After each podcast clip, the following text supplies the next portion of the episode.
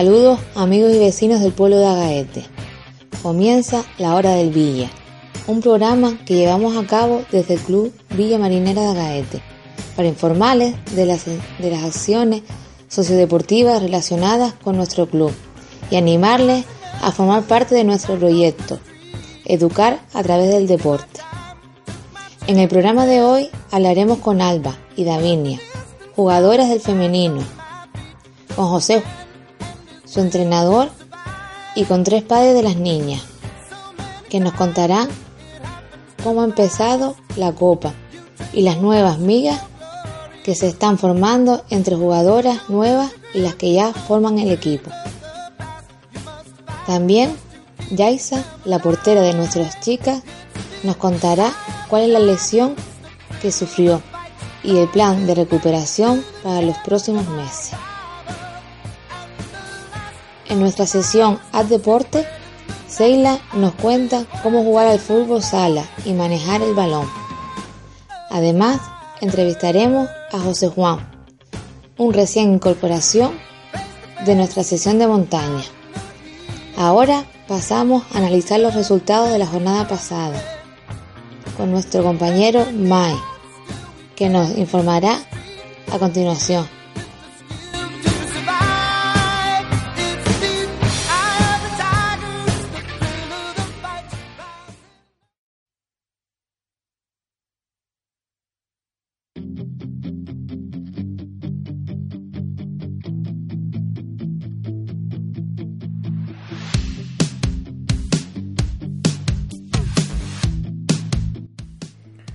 Muy buenas oyentes de la hora del Villa.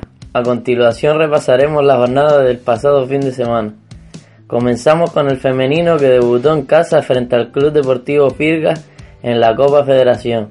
Nuestras chicas se llevaron el primer triunfo de, este, de esta copa frente a un equipo que lo intentó pero el buen planteamiento del Villa hizo que el resultado fuese de 2 a 0 para las nuestras. Los goles fueron de Seila, con este triunfo las chicas del Villa se colocan líder de su grupo con cuatro puntos en las dos jornadas disputadas. Sin duda un aliciente muy bonito y que seguramente le servirá al equipo de Juan José para seguir disfrutando de esta competición. También mandar nuestro apoyo a la portera del femenino Yaisa, que esta semana fue operada del ligamento cruzado de la rodilla. Afortunadamente salió todo muy bien. Le deseamos una pronta recuperación. Triunfo gris de nuestro senio que no jugó como nos tiene acostumbrados en los últimos partidos. Aún así, era importante sumar de 3 en 3 y así lo hizo. Los nuestros empezaron el partido algo relajados y de eso se dio cuenta el Timadaje que empezó a acercarse a la portería local con peligro. Al descanso se llegaba con empate a uno. En la segunda parte cambiaría el partido totalmente. El Villa empezó a mover el balón con más rapidez y fueron llegando los goles para tranquilizar al público asistente. Así fue que el resultado final fue de 4-1 con goles de Ale, Nano, Néstor, Borja Hernández y Juan. Un triunfo que sirve para seguir metiendo presión al líder a falta de dos jornadas para concluir la liga. Esto es todo en cuanto a resultados se refiere.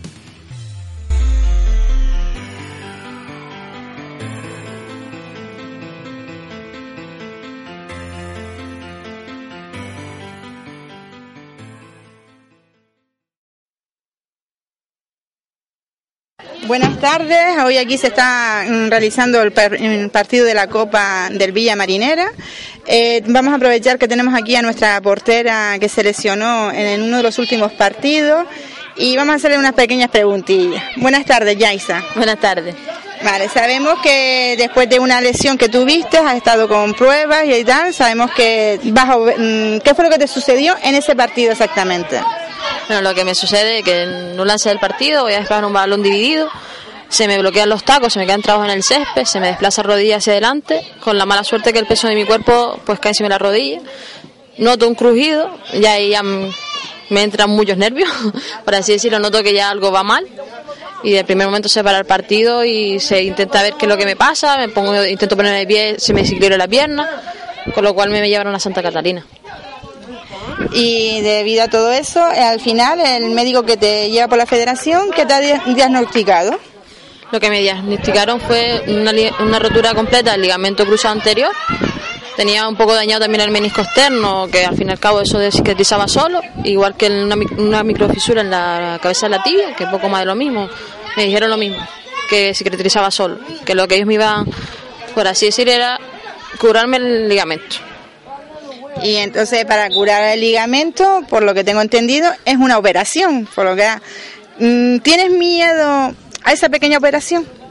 Hombre, obviamente cuando uno se enfrenta a una operación siempre tiene un poco de miedo, porque es normal, pero al fin y al cabo también lo enfrenta uno con, ganas de volver a, estar recuperada, tener la rodilla todo perfecto, que pueda ser vida normal completamente. Es decir, te sientes con ganas y ánimo a operarte y a volver a seguir, no vas a colgarme la puta.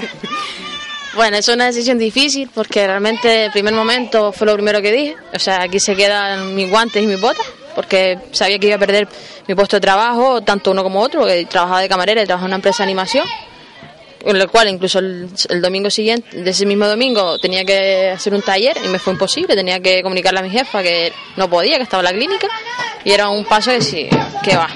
Si es verdad que después de este tiempo que he pasado, pues ya le planteas, no sé si volver a jugar, que es algo que decidirá el tiempo poco a poco después de la recuperación, que probablemente sea larga. O sea que no lo sé.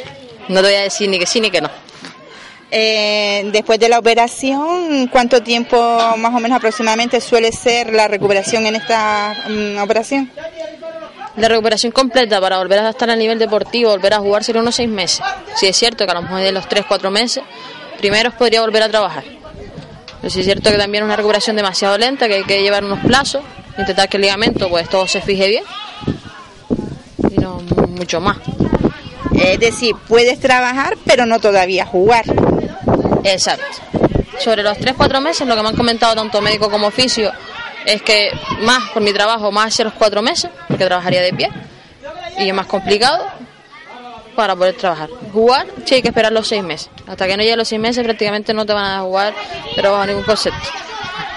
Mm, desde el día que te confirmaron que te ibas a operar, que sería aproximadamente hace una semana, algo así, o dos semanitas, ¿cómo ha sido para ti la espera a que llegue ese día?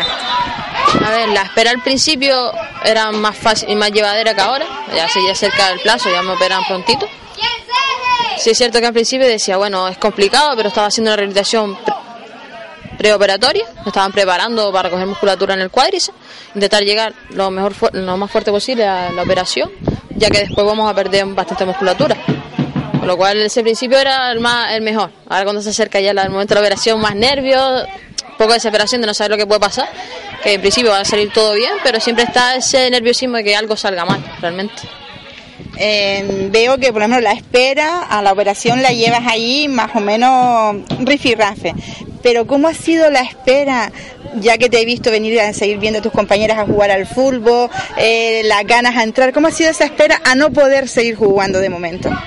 Bueno, esa espera siempre es dura, o sea, llevo como 10 años jugando al fútbol, siempre jugando, al fin y al cabo es duro porque yo creo que de niña es mi pasión, por así decirlo, he estado bajo los palos desde siempre, tanto fútbol 11 como fútbol sala me aventuré este año otra vez a volver a fútbol grande y claro, ahora vengo y te entra el monillo ese de si yo quisiera estar ahí o venir a algún entrenamiento y decirle a la compañera que está jugando a la puerta, pues mira, corrige esto, corrige lo otro, se te va, aunque no quieras. Intento incluso no venir por eso mismo, porque sientes como que quieres y no puedes y es un poco complicado, la verdad.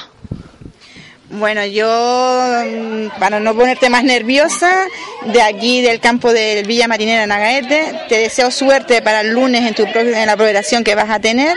Eh, tranquila, mm, de ahí se sale, eh, te lo digo porque tenemos otra misma compañera eh, que ya se operó el 15 de marzo y ya la vemos corriendo y no ha pasado ni dos meses. Eh, tú vas, no vas a ser distinta, vas a tener ese mismo valor, esas mismas ganas. Mm, fuerza de aquí del campo del Villa Marina, te lo deseo con todo corazón, de parte de, la afición y lo que es la jugadora. Suerte. muchísimas gracias. También muchísima suerte a mis compañeras que se están jugando ya la Copa. Espero que hagan una gran Copa porque tienen un buen equipo cosa que también teníamos antes, pero que estaban empezando, había que unirse un poquito más y también, también las niñas que han venido para esta nueva etapa y la unión que tiene y están jugando de escándalo, o sea, viéndola es un lujo verla jugar, la verdad. Pues nada, nada más que decirte, sino ánimos y ya te veremos aquí con muletas en este campo. vale, hasta luego. Gracias.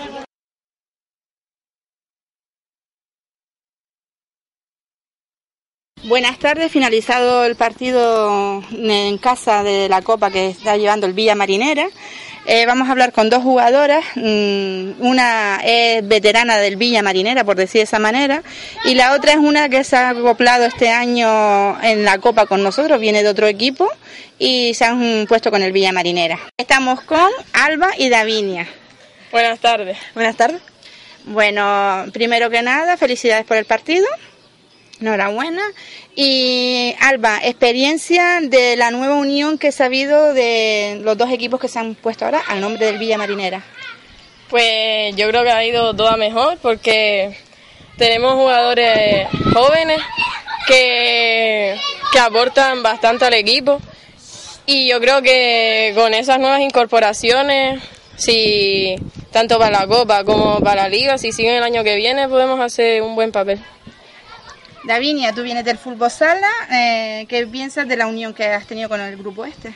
La verdad que yo esperaba que no me cogieran así tan rápido y tanto fuera como dentro del campo, sé que hacen unión y son es un muy buen equipo. Eh, entonces, mm, quiere decir que podemos ver a, a, vista el día mañana que sin ser la Copa podemos seguir viéndonos en, en la liga o se van a marchar. Puede ser, puede ser, todo puede ser. Bueno, ahora voy a preguntar un poquillo. ¿Qué, Alba, qué te ha parecido el partido este hoy, ya que tú no jugaste el primer partido en casa? Pues la verdad que me sorprendió bastante porque tocamos la pelota y nos sentíamos a gusto todas, porque todas disfrutábamos con la pelota y, y así es como se ven jugar los partidos, que disfrutemos todas sin jugando en equipo y me sorprendió bastante porque no me lo esperaba tan positivo. Eh, Davinia, eh, tú ahora mismo que vienes de otra categoría, vamos a poner eh, que es el fútbol sala, ¿qué te gusta más ahora, el fútbol sala o el fútbol 11? La verdad que ya de menos el fútbol 11, hay que decirlo, pero mm, bueno, desde chica ya jugando aquí en fútbol 11 y me siento por ahora más cómoda aquí, pero no descarto el fútbol sala.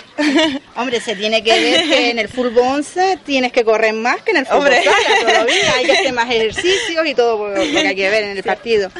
Eh, ¿Qué les parece, tú por ejemplo ahora mismo, Davinia, mm, el nuevo entrenador que tú estás teniendo en este equipo? Yo, a mí como entrenador me gusta mucho porque en ningún momento ataca a las jugadoras, sino todo lo contrario, las anima y, las apoya en todo. Alba, tú que lo conoces de lo que es la liga, ¿has visto cambios en nuestro entrenador? ¿Se puede mejorar alguna cosita más? ¿Qué piensas tú con respecto a ti o pues, tus compañeras? Sí, yo he visto cambios porque yo pienso que en la liga nos machacaba más y estaba mucho más encima nuestra y apoyándonos no tanto, sino nos exigía más y a lo mejor nos criticaba más, por decirlo de una manera. Pero yo creo que ahora nos está dando un montón de ánimo y si las cosas mal, salen mal, tampoco se pone tan exigente y yo creo que eso también nos está ayudando a jugar más tranquila. ¿Y qué piensas del partido este que hemos tenido hoy? Que como jugando, jugando la, eh, merecían tener más goles, ah. merecían perder o no, empate. Merecimos tener más goles porque la verdad que ya no se acercaron mucho, no se acercaron prácticamente y Seila tuvo un par de ocasiones sola delante de la portera y atacamos bastante. Eh, tú, Daviña, ya que jugaste el primer partido y el segundo, eh, ¿ves que hay más unión entonces en las compañeras, en los partidos? Como dice Alba, más juego, porque ya que ya no jugó el partido anterior. Sí, o, sea, comparado con el partido anterior, aunque también jugamos muy bien, en mi opinión, merecimos ganar también. Eh, mm, como que esta semana nos ha servido, el partido anterior y esta semana nos ha, nos ha servido para unirnos aún más en el campo y así ayudarnos unas a otras. Bueno, no les voy a quitar más tiempo para que vayan a celebrar el, ganar este partido y vayan ahora a disfrutarlo y a vivir las fiestas de San Isidro. Hasta el martes las quiero ver aquí. bueno. gracias.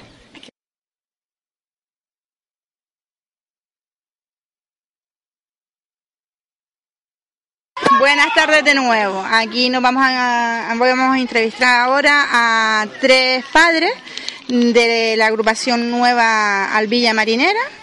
Eh, buenas tardes, Mila, Carmen y Mame. Hola, muy buenas tardes. Hola, buenas tardes a todos. Buenas tardes. Eh, ¿Qué le va pareciendo a ustedes la unión que hay entre las niñas nuevas y las antiguas del Villa?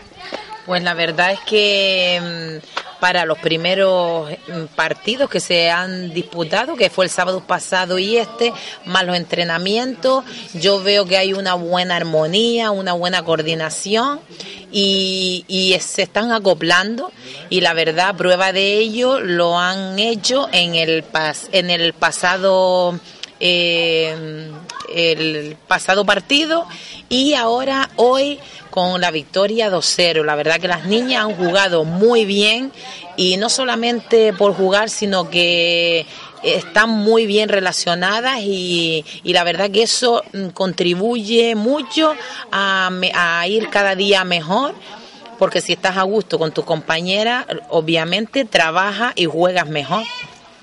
Eh, ¿Tú, Carmen, qué, qué dices? Yo súper contenta, la afición de miedo, vamos, teníamos ahí un bombo y una trompeta que lo dio todo y los padres súper contentos, las niñas lo hicieron bien, toque de balón y lo importante de todo esto es que las niñas lo pasen bien, que salgamos contentos, ganen o pierdan, lo importante es que jueguen y disfruten y se lo pasen bien y yo me lo paso bomba, estoy cansadísima, estoy desde madrugada trabajando y pero aquí estoy animada animando ahí recta, animar el Villa Marinera y que gane. Y vamos a por la copa. Eh, vamos a ver, mame, eh, a ti te voy a poner un compromiso. Como hombre, sabemos que siempre los hombres tiran mucho, mucho para el fútbol y las mujeres no somos nada en este aspecto. ¿Qué piensas tú ahora de un equipo femenino y teniéndolo aquí en tu municipio? Hombre, el tener aquí en mi pueblo, Agaete, un equipo de fútbol femenino, es un orgullo para mí porque es una cosa que siempre hemos buscado de tenerla. Se ha hablado con el Agaete años anteriores, pero nunca han dado el paso. Lo vino a dar Villa Marinera y me, pareció una cosa estupenda, porque eh, fomenta el deporte, no solamente a nivel de niños, sino también de mujeres, porque las mujeres también son importantes. Y de prueba en ellos tenemos, tenemos ahora mismo tenemos un gran equipo, un equipo que juega la pelota, muy bien, toca la pelota. El entrenador que tiene Juan es un señor que está muy vinculado al, deporte femenino. Mm, llevó muchos años un equipo que lo hizo campeón de la, de la Copa de la Reina. Me parece, si no, no quisiera que cinco veces, ¿no? Más o menos. El Raico. Y antes parecía que gritaba un poquito más, ahora se le ve al hombre más más pausado, más tranquilo. ¿Por qué? Porque ve que tiene un equipo que realmente toca la pelota y que las niñas se están conociendo poco a poco. Y esto, no ahora, pero yo creo que en el paso de dos años o tres años llegaremos a tener aquí un equipo campeón en el norte. Lo que sí me gustaría rematar a todo esto, ya que padres y niñas estamos contentísimos, pues quisiera hacer, aprovechar este espacio que, nos da Radio Agaete, a, al ¿no? Para eh, hacer hincapié y pedir de corazón a esas entidades ayuntamiento, cabildo, gobierno autónomo, señoras y señores, den subvenciones para las niñas.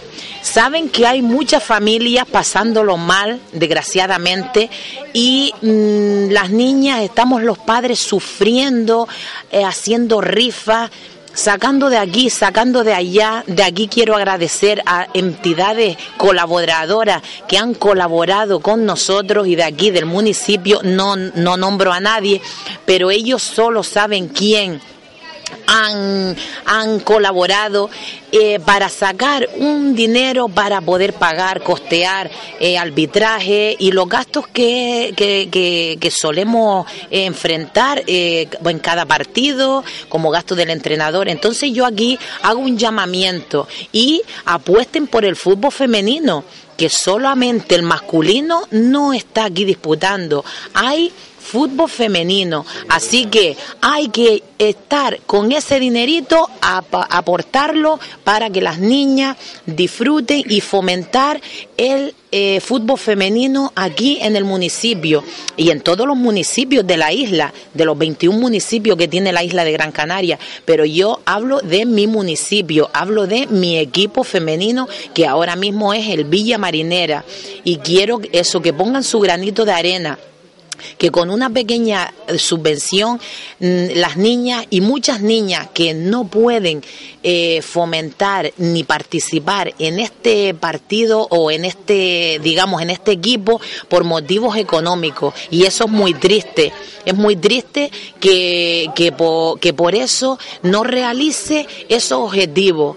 No, aunque mi marido dice que hablo mucho, pero Mm, lo siento, Dios me dio esta lengua y esta sabiduría para expresarme y me expreso de esta forma. Así que mm, si me están oyendo, que seguro que aquí en Agaete si me oye, pues que apuesten por el fútbol femenino y queremos una ayudita, una subvención para que nuestras niñas sigan adelante, sigan jugando, sigan disfrutando y sigan eh, mm, haciendo lo que es el fútbol femenino y a la afición, a la gente, a los, a, los oyentes que nos están oyendo, pues acudan a los sábados para que, para que, para que disfruten, porque las niñas también se sienten, si ven la grada llena, pues se sienten más arropadas y juegan con más ganas y, y eso sube la autoestima, ¿vale? Muchas gracias y le doy la palabra a otra compañera o Fátima, porque mi marido ya me está mandando callar.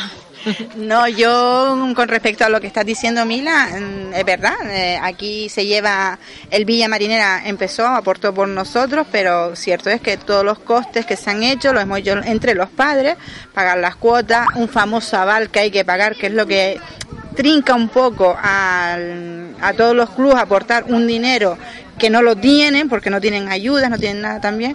Y eso es un problema que hay en general para todos los equipos femeninos, que yo creo que no hay tantos formados por los famosos avales, eh, que los padres no pueden pagar esas cuotas y, y la verdad que viene bien siempre unas ayuditas. Aparte de todo esto, mm, creo que se han unido bien los padres de los antiguos Villa Marinera, vamos a decir así, con los que vienen ahora del Montaña Alta y el Fútbol Sala. Creo que se han unido bien, no ha habido problemas ni nada entre ambos padres. No, yo, yo personalmente, la verdad que sí, a lo mejor los padres del, del Villa se apartan un poquito porque, porque o nosotros somos muy, somos muy habladoras o animamos mucho y ellos son más sumisos, más tranquilos, pero ellos con el tiempo se incorporan a, a nosotros y, y la verdad es eso, que cada uno cuando va al fútbol pues se sienta donde, donde quiera sentarse, pero nos llevamos todo muy bien. Además, estamos empezando y seguramente ellos vendrán a nosotros porque somos muy alegres, muy habladoras y muy animosas. Pues nada, eh, si quieren comentar algo más, los padres que tengo aquí ahora mismo. Solamente una cosita que quiero decir. Anímense y cada sábado vengan al estadio a apoyar al equipo femenino del Villa Marinera. Es un equipo de segunda división canaria. Segunda división canaria no es preferente, no es regional, segunda división canaria. Y necesita apoyo el equipo. Solamente le pido eso. Apoyen al femenino del Villa Marinera. Yo una última palabra y me voy ya. Yo al Cabildo de Gran Canaria le diría, si hay dinero, si hay dinero para el fútbol femenino, porque si hay para pagar un montón de millones o miles de euros, que no sé exactamente cuáles son, para matar cabras indefensas en la montaña, pues con ese dinero Primero, se, se palian los puestos de trabajo que hay muchas familias pasándolo mal, que no tiene nada que ver con esto, pero también una ayudita para los equipos femeninos que están empezando a crecer y como se forman y se tienen que romper porque no hay dinero para, para costear todo eso. Entonces, mi humilde opinión, y discúlpeme usted, presidente del Cabildo, pero mande más dinero para Gaete, que sí, seguro que lo hay.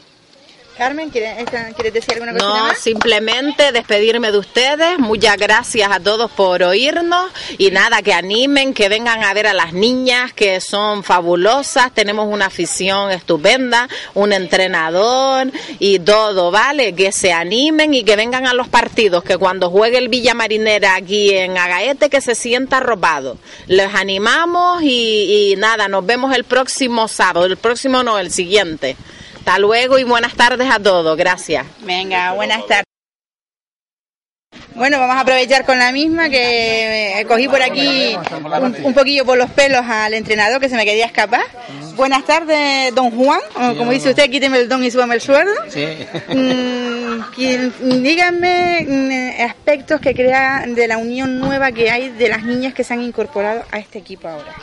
Hombre, lo que sí tenemos ahora mismo es un equipo un poquito más competitivo porque realmente las niñas que han venido se han acoplado mucho a la base que teníamos y, realmente eh, hoy podemos hablar de, que hemos hecho un buen partido el primero y, el, y este segundo pues ha sido un partido, sobre todo la primera parte, donde se ha visto que, hemos eh, pensado en jugar, en divertirnos, en disfrutar y hacer disfrutar a la afición que nos viene a ver.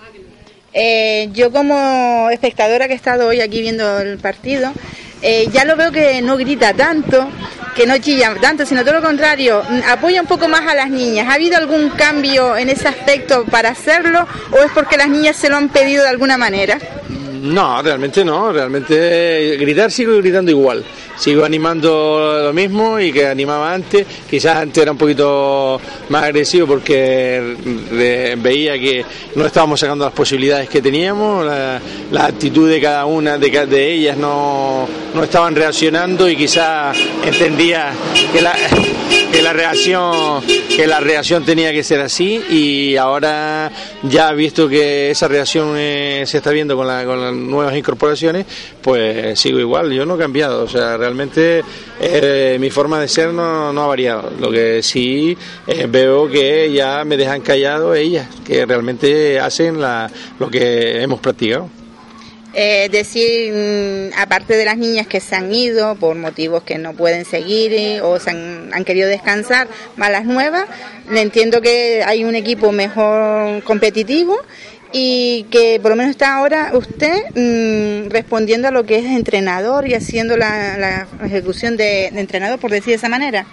Sí, bueno, realmente ahora hay un equipo más competitivo, un equipo donde se, ve que se puede trabajar con ellas y ellas quieren trabajar y viendo todo eso, pues realmente ahora, hombre, le apetece a uno un poquito más. Antes teníamos ayuda, teníamos eh, una preparadora física que también hacía su trabajo y bueno, eh, ahora no tenemos prueba física, pues está más con el pensamiento de, ser entrenadora y, con otro equipo de fútbol.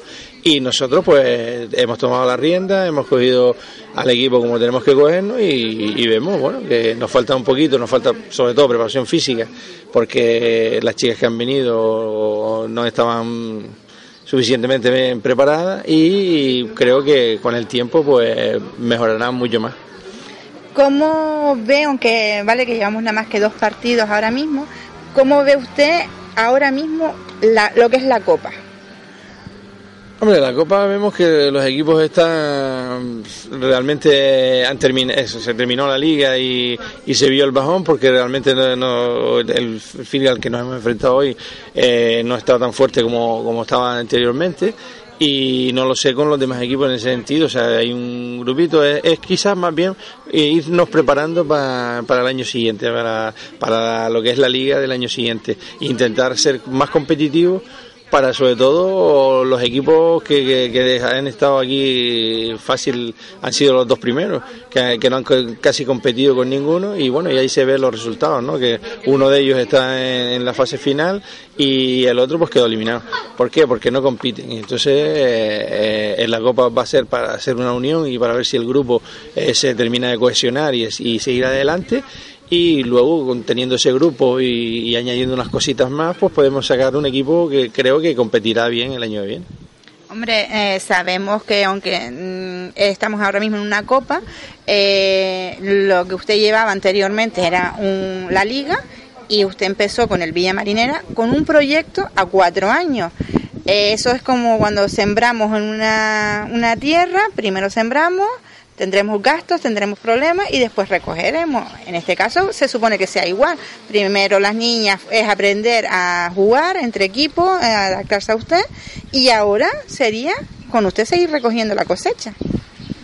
Eh, bueno, esperemos, que sea así, esperemos que, sigamos así, que sigamos aprendiendo todo, pero claro, si, siempre se aprende mejor intentando conseguir los resultados, porque eh, todo el mundo eh, quiere ganar y no solo el perder como hemos estado durante toda la temporada, creo que haciendo muy buenos partidos y no mereciendo los resultados que nos llevamos.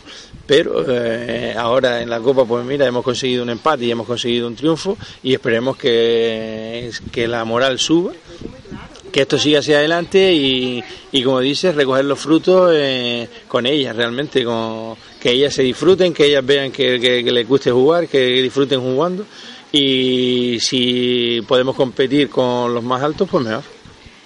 ¿Quiere aportar alguna cosita más con respecto al partido de hoy, a, a las niñas, a los padres, a la mm. directiva del Villa Marinera?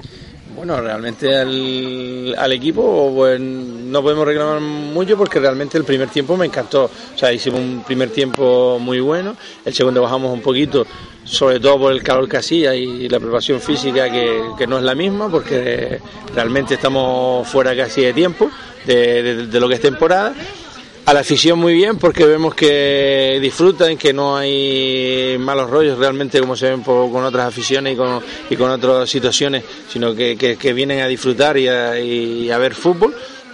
Y bueno, y con la directiva creo que realmente bien, bueno, lo que, lo que es el equipo, el equipo está ahí aportando, está ayudando y bueno, y aquí estamos haciendo una entrevista con para la radio por motivo de ello, ¿no? O sea, realmente lo que queremos es que el, grupo se vea, que todo funcione y que si todos funcionamos, pues también el equipo subirá y, cogerá sus frutos.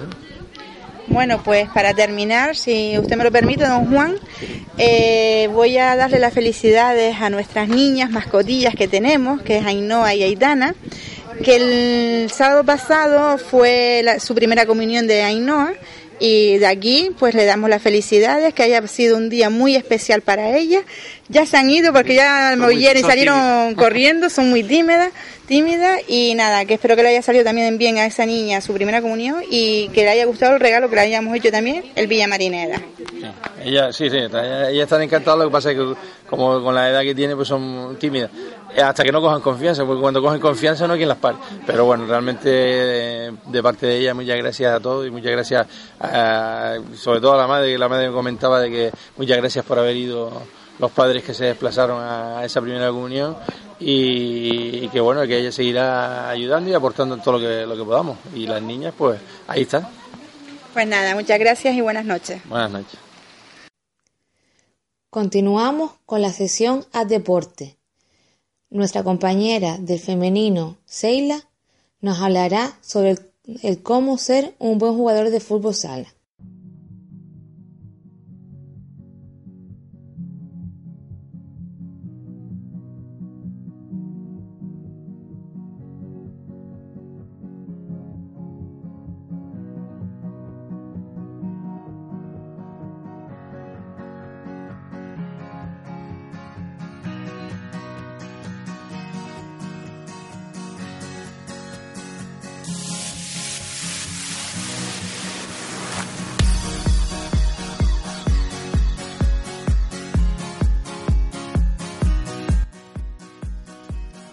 Buenas tardes amigos.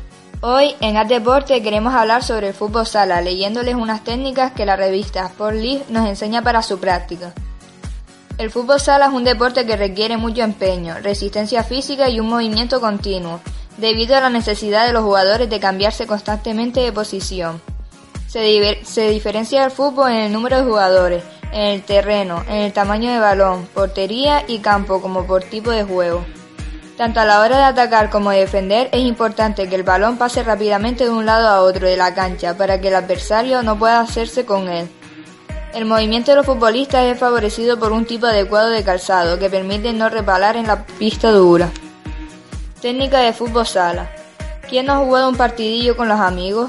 Jordi Torras, una de las estrellas de nuestra selección, la apasiona el fútbol sala por sus movimientos rápidos, que aumentan la emoción pero resulta mucho más técnico que el fútbol grande y requiere una gran rapidez mental. Si no lo has probado, Jordi recomienda este deporte porque hace trabajar muy bien la coordinación. Nos permite jugar en todas las posiciones y resulta muy divertido. El control. En fútbol sala el control del balón se realiza siempre pisando la pelota. Por ejemplo, cuando viene del paso un compañero, intentaremos siempre pisarla para tener la pelota completamente controlada. Control orientado. Si no queremos detener el balón y que éste continúe en la dirección que nos conviene, debemos controlarlo pisándolo brevemente e inmediatamente desplazarlo con la misma planta del pie. Control a media altura. Intentaremos detener el balón con el muslo y pisarlo en el momento en el que llegue al suelo. Control en altura. Si la pelota viene alta, lo mejor es pararla con el pecho y bajarla hasta poder dirigirla con el pie.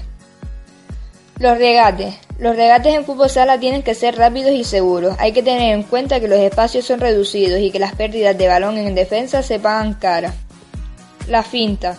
Se trata de disimular un pase o un chut hacia un lado para cambiar a un control con el exterior del pie hacia el otro lado. La bicicleta. Todo un clásico que requiere una buena coordinación. Tiene que usar uno de los dos pies como si fueras a ayudar, pero en el último momento rodeas el balón por delante sin tocarlo para inmediatamente usas el otro pie para hacer el cambio de dirección. Pisar y salir. Estás pisando el balón y te haces un autopase lateral desplazándolo con la planta del pie para salir hacia el otro lado. Shoots, o más conocidos como golpes del balón. Interior, en el que permite un mayor control de la dirección. Se utiliza prácticamente en todos los pases cortos. En peine bajo, se pierde control pero se aumenta la potencia, se usa para los pases largos. En peine alto, se usa para dar mayor fuerza al chut. Hay que tener la pierna de apoyo lo más estable posible, se usa para disparar a portería. Punterazo, es otra opción para marcar, se ejecuta con la punta de la zapatilla, se pierde dirección pero puede tener mucha potencia y es un buen recurso cuando no puedes armar bien la pierna. A continuación, WikiHow nos enseña unos consejos para jugar y mejorar en el fútbol sala. 1. Practica patear el balón con precisión. En las canchas de fútbol sala las porterías generalmente están empotrados contra la pared y también son más pequeños. Debido a esto es importante patear lo más precisamente posible. Practica patear por tu cuenta o con un amigo. Prueba diferentes tiros, como siempre apuntar justo debajo del larguero de la portería, lo que requiere en el portero salte para bloquearlo. 2. Utiliza las paredes a tu favor. Quizás la diferencia más grande entre el fútbol sala y el fútbol del aire libre es que puedes jugar contra la pared. Los jugadores profesionales de fútbol sala usan las paredes a su favor, pateando el balón contra ellas para superar a un oponente que se dirige hacia ellos. Practica patear el balón intencionadamente contra la pared, ya sea para pasárselo a alguien o para superar al equipo contrario. Sin embargo, sé paciente contigo mismo ya que esta es una habilidad muy compleja que tomará mucha práctica para desarrollarla con el tiempo. 3. Ponte en forma. El fútbol sala es mucho más físicamente desafiante que el fútbol del aire libre, ya que las jugadas son más rápidas y cada jugador está involucrado más o menos constantemente a lo largo del partido. Correr, incluyendo las carreras de velocidad, levantar pesas y realizar otros ejercicios que desarrollen, tus músculos y también incrementen tu velocidad. Te ayudará a mejorar como jugador de fútbol sala. 4. Aprende pequeños movimientos para engañar al equipo contrario. Los pequeños movimientos son vitales para el fútbol sala, ya que quieres tener constantemente la delantera engañando al equipo contrario. Tener un conjunto de trucos bajo la manga te convertirá en un mejor jugador de fútbol sala y le dará una ventaja a tu equipo. Por ejemplo, al patear el balón, prueba a patearlo con la punta del pie, ya que la distancia no es un factor al patear el balón. Patearlo usando la punta del pie ocasionará que salte súbitamente hacia arriba, lo cual puede engañar al portero y hacer que no lo bloquee a tiempo. En lugar de pasar el balón directamente a donde está parado un compañero de equipo, pasa el balón al espacio, en donde es más probable que un jugador obtenga la posesión. El jugador podrá ver la trayectoria, la trayectoria del balón y probablemente pueda llegar a tiempo para tomar posesión de él antes de que el equipo contrario pueda robarlo. Otra gran habilidad en el arrastre hacia atrás para realizar Otra gran habilidad es el arrastre hacia atrás. Para realizarlo, rueda el balón hacia atrás debajo de tu pie, en lugar de vibrarlo hacia adelante, y acercándolo más a ti. Al hacerlo, proteges la posesión del balón y también te da más oportunidades, ya sea para mover el balón en una dirección diferente o realizar un pase rápido.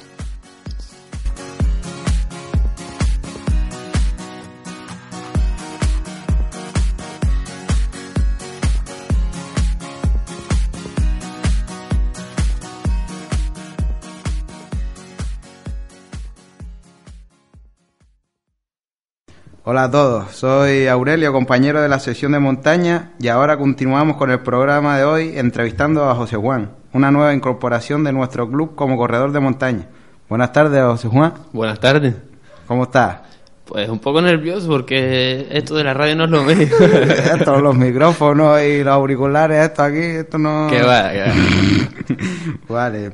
José Juan tiene 21 años y hace un año y poco, bueno, aquí dice poco, pero pocos meses, te adentras en el mundo de las carreras por montaña. Cuéntanos, ¿cómo te inicias en las carreras por montaña? y ¿Cuánto tiempo exactamente llevas dedicándote a correr?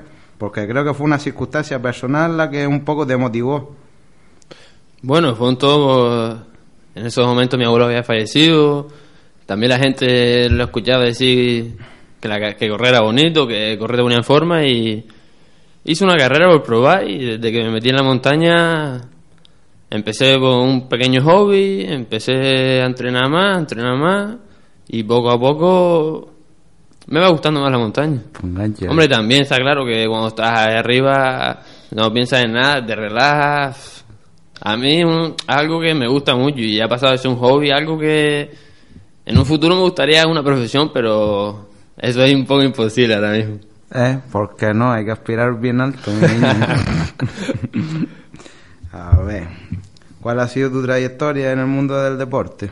Desde que eras pequeño. Bueno, desde pequeño, a los 8 años empecé a jugar fútbol. Estuve hasta los 17, 18 y de ahí paré. Después estuve unos 6 o 7 meses en Muay Thai. También lo dejé. Bueno, me voy aburriendo de todo y lo voy dejando, pero parece que en esto me está enganchando más. Y después empecé a hacer crossfit. Estuve poco. Fue cuando empecé a escuchar lo de que fue cierto a Ángel, Marlene. Y les escuchaba mucho que corrían aquí, corrían allá y empecé a correr y ahora solo corro. Está enganchado. sí. ¿Cómo entrenas tú? ¿Sigues una rutina semanal, tú solo o con ayuda de un preparador que te oriente? Preparador que te oriente. Bueno, ahora mismo estoy con Tito, que es muy conocido, ¿no? Y estoy dos veces en semana con él. Suelo salir también dos veces en semana, a lo mejor con Ángel, Popo, suelo hacer alguna salida larga. Y sí, tengo un entrenamiento, entrenamientos en pista y entrenamientos en montaña. Bueno, no tienes bicicleta, hay que combinarlo con la bicicleta. Sí, es- lo estaba pensando de último comprarme una, ¿eh? La bicicleta es muy buena. Sí. A ver. ¿Haces dieta? Porque en el programa recalcamos los beneficios de la dieta equilibrada para una vida en general, pero de sobra es conocido que más aún para la práctica deportiva hay que tener una buena alimentación. Cuando empecé no llevaba dieta, porque a, a todo el mundo le gusta comer, le gusta comer lo que quiera y... Pero claro, cuando en la Transcanaria tuve un reventón, Ángel me empezó a inculcar más el tema de las dietas, cómo comer y desde la Transcanaria que fue en marzo, desde ahí he empezado una dieta que claro, vuelvo loca a mi madre porque es la que me hace la comida, la que me compra, pero gracias a ella estoy llevando una buena dieta.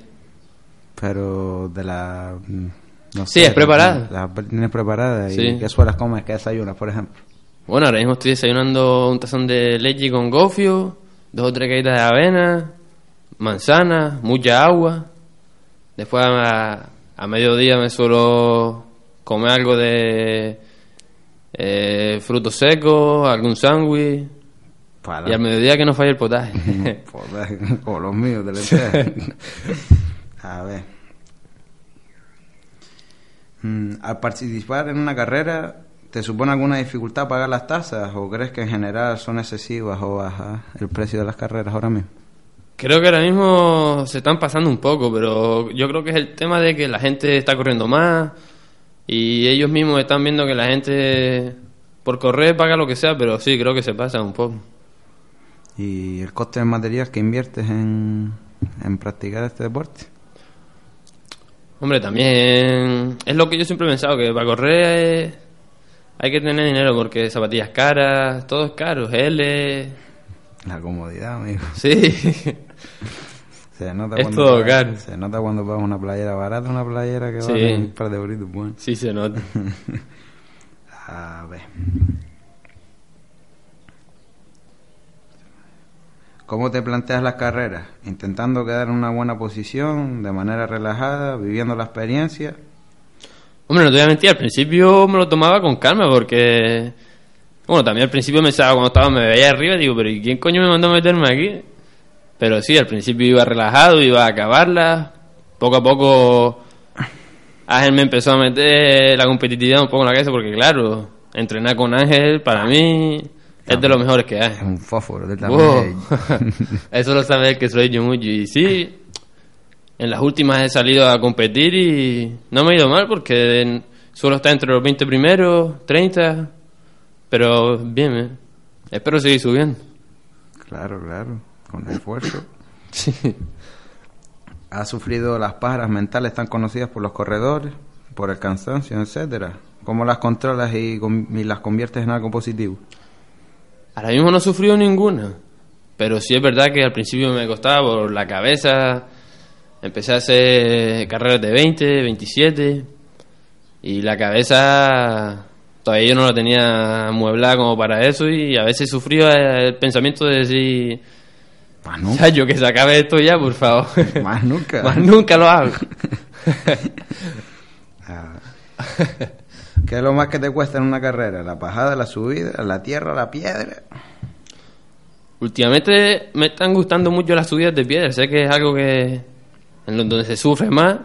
No me gustan las bajadas, eso es verdad, porque cada vez que empiezo a bajar me duele, me suele doler la rodilla, entonces prefiero subir. El empedregado de Tamadá, el de la punta arriba. Hasta San Pedro y para arriba. Qué bueno. Buah, a mí me gustaba correr para abajo, güey. No, a mí no. Bajaba como un volado. A ver, ¿Y lo que menos? ¿Qué es lo que menos te gusta de las carreras? Bueno, acabas de decir que las bajadas. La bajada, pero me gusta todo en sí. eh, No hay nada que me disguste. ¿A qué corredor le disgusta algo en la montaña? Dilo tú. Nada. A mí, nada, a mí yo entre más tiempo paso en ella, más... Mejor. en las carreras con un alto nivel de corredores por su fama y demás, muchos llevan a compañeros de su equipo ayudándoles al habituallamiento, dándoles geles, agua. ¿Cómo te las apañas tú cuando corres? ¿Llevas tus cosas para no parar mucho? ¿Sueles parar en el habituallamiento? Antes no paraba, pero porque tú llegas a un habituamiento y dices, nada, voy al siguiente, nada, al siguiente. Pero que va, necesitas hidratarte mucho, comer bien y cada vez que, que veo un habitu- habituallamiento, pues sí, suelo pararme, beber. No tengo a nadie que voy yo solo y lo hago a mi manera. Eso cuando pegues a subir kilómetros, Vos. falta una ayudita. ¿Cómo te sueles recuperar tras una carrera? ¿Descansas? ¿Sigues con los entrenamientos de la misma forma? Después de carrera suelo hacer 30 minutos de soltar pierna como todo el mundo hace. O a veces me voy tranquilamente a la arena, camino, meto las piernas en el agua y así es como lo, lo recupero más bien. Te va bien. Aunque a veces también me paso porque tengo un chat de grupo que les digo, oye, vamos a hacer tanto y tú estás chalado, vete ya para casa. Pero sí, suelo hacerlo así más bien. Te va bien el contraste en el agua. Sí, la verdad es que sí. ¿Has sufrido alguna lesión? La primera que sufrí, sufrí fue en la Gran Canaria, que recuerdo que fue en el kilómetro 20, que lo pasé muy mal porque me dio una tendinitis, creo que fue justamente bajando. Me doblé la, la rodilla y lo pasé mal porque me quedaban todavía 20 kilómetros, 24 por delante, caminando. ¿A qué corredor le gusta caminar? Solo me faltó llorar. ¿Y cómo, cómo te doblaste la rodilla? Porque iba en el kilómetro 18 y iba bajando como... Iba rápido y había muchas piedras. No calculé una y me la doblé. Pero, Y pero ¿cómo fue la flexión de la rodilla? hacia afuera, o sea, fue un movimiento extraño. Sí, como, como cuando te rompes un ligamento, tal, el menisco. A ver, hay que tener cuidado con las rodillas. Hay que aprender a, a colocar las piernas en la bajada. ¿sabes? No hace probiosesión. Probio, a ver, probiospección, creo que se dice. ¿No? ¿Sabes lo que es? No. Te lo recomiendo, coño.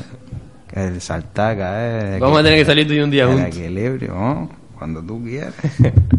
Calculamos un trayecto que sea simplemente subida. Subida y para arriba. Para arriba yo llevo a donde quiera, allá para abajo cuando no puedo. Pues lo que te estaba hablando, la propiospección, creo que es. No, Eh, ni lo, la- creo que es la primera vez que lo escucho. Que sí, hombre, es el practicar el equilibrio. Te pones a lo mejor, te pones descalzo, intentas coger un, un disco con un con algo que te quite el equilibrio, te pones encima, te pones con la pelota frente al cristal, jugar y demás. ¿Tú sabes a dónde iba yo?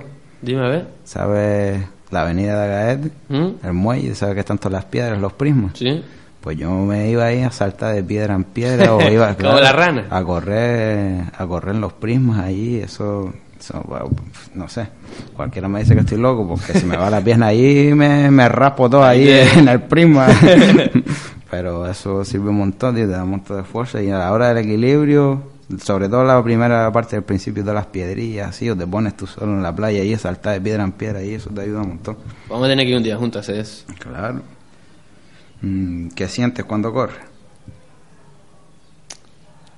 Al principio me cuesta porque estás empezando, el cuerpo no está no está caliente del todo, pero yo como digo, yo creo que soy en gasoil porque cuando entre más kilómetros llevo en las piernas es cuando mejor me siento, Joder. cuando mejor uno está cómodo y la verdad es que si no estoy cómodo es cuando la cabeza me empieza a fallar, me empieza a, a ya para atrás, ya para atrás y cuando uno está cómodo todo va bien, te, te ves bien, las piernas van bien.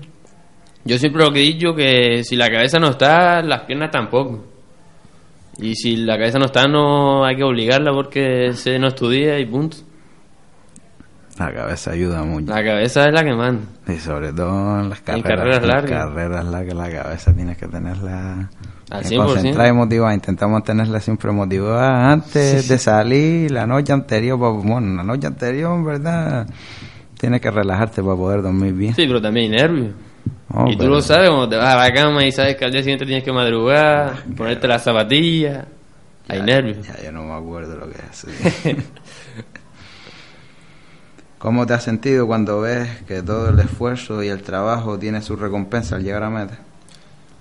Pues la verdad yo creo que lo mejor de todas las carreras es eso, ¿no? Cuando uno llega, ve a toda la gente, ve el esfuerzo que ha hecho desde el kilómetro cero hasta el kilómetro que acabe.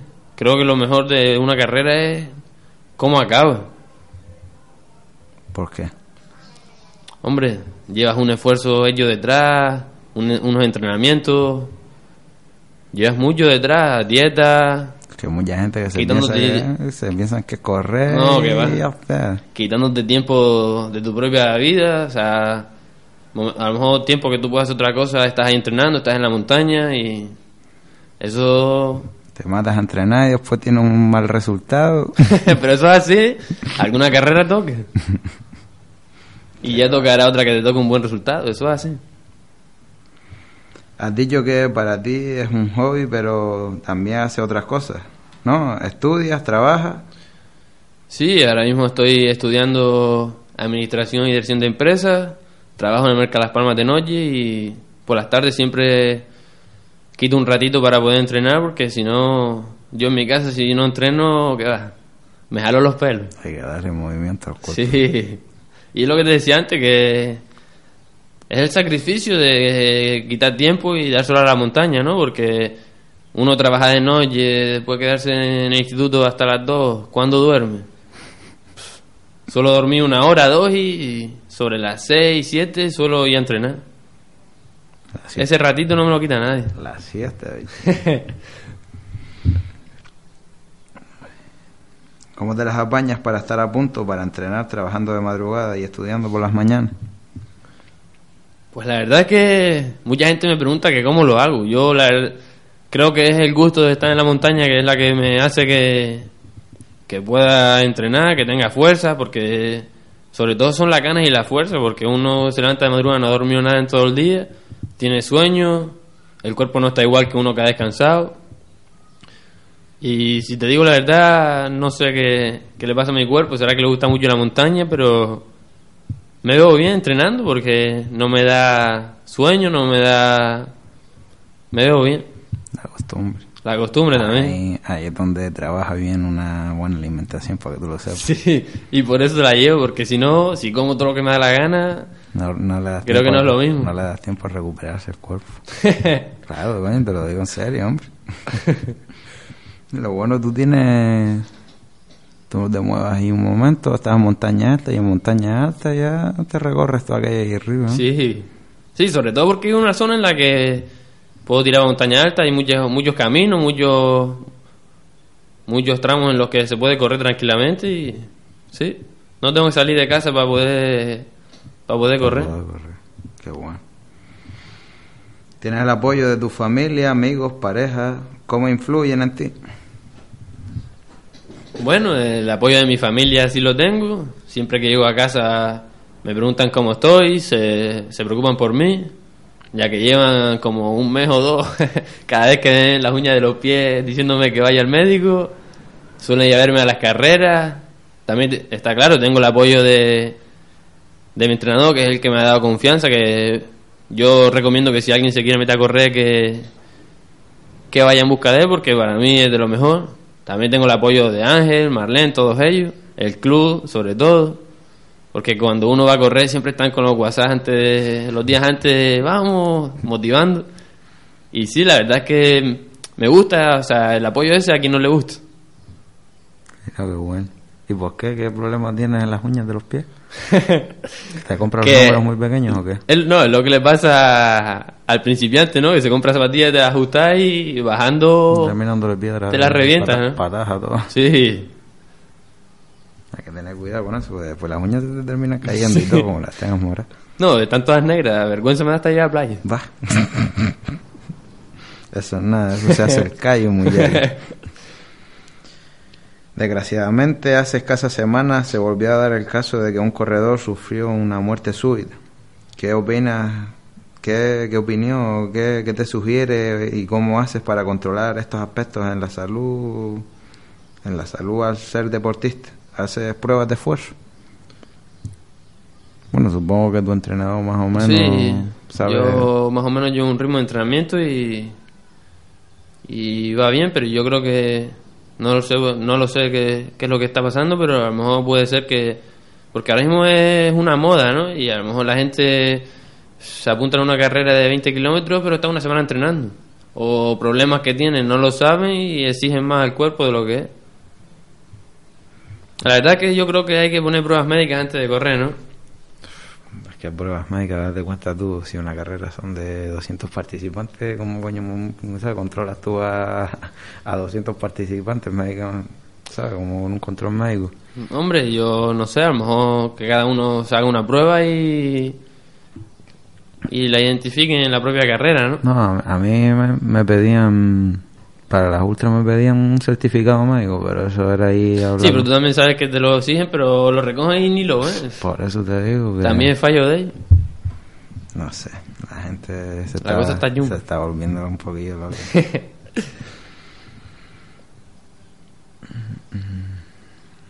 ¿Cómo te encuentras con el Villa Marinero? ¿Te gusta cómo trabajamos? ¿Qué necesidades ves que se pueden solventar dentro de lo humilde que, que, sabemos que es el club?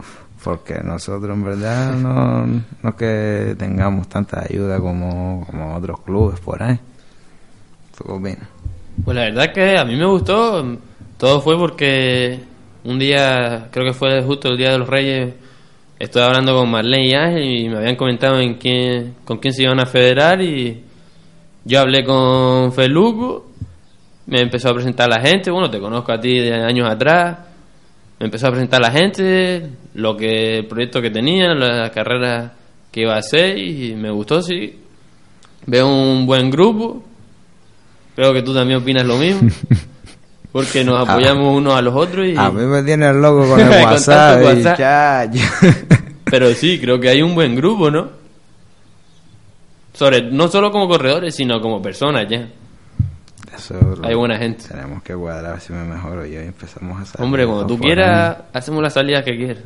Pero yo todavía no puedo correr, yo me desespero, me desespero yo al verme que no puedo, imagínate las personas que van conmigo.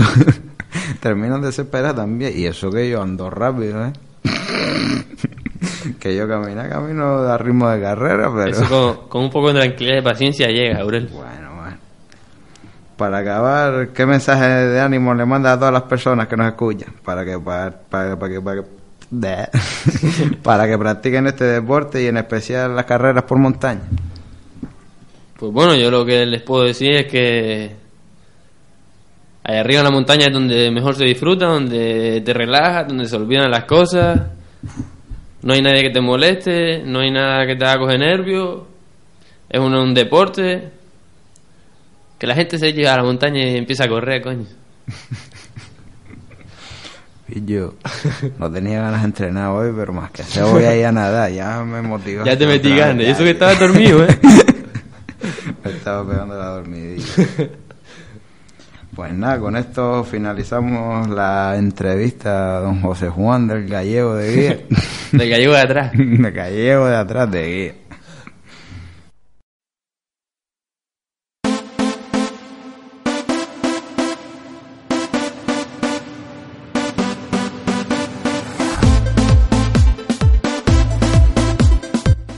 Muy buenas a todos de nuevo. Ahora repasaremos la agenda de partidos del próximo fin de semana. Empezamos con el femenino, actual líder de la Copa de la Federación que tendrá que desplazarse hasta el Estadio Municipal de la Madera para enfrentarse al colista, el Taboror. Nuestras chicas quieren seguir soñando en hacer una gran copa y por ello quieren llevarse el triunfo. Las nuestras vienen muy motivadas y esperan hacer un muy buen partido para traerse los tres puntos para Gaeta. El partido será el próximo sábado 14 de mayo a partir de las 6 de la tarde en el Estadio de la Madera. El senior de fútbol sala tiene otro escalón más para conseguir su sueño. Esta vez el rival de turno es el Castillo, un conjunto situado en tierra de nadie pero que no pondrá fáciles las cosas para el conjunto de Mario Rodríguez. Los nuestros llegan al choque a tope de motivación, conscientes que no se puede fallar más si no quieren despedirse del título de liga. Hacemos un llamamiento a toda la afición para que acuda al pabellón Alberto Álamo de Agete para apoyar a los nuestros en su último partido en casa. El míster no podrá contar con Néstor, que sufrió una fractura, en su mano. Desde aquí le deseamos una pronta recuperación y que todo le vaya bien. El partido será el próximo 14 de mayo a las 21 horas en el pabellón municipal Alberto Álamo de Agete. Con esto terminamos el repaso a la agenda del próximo fin de semana, deseándole mucha suerte a nuestros equipos y a ustedes que pasen una buena semana. Nosotros les esperamos aquí la semana que viene. Saludos.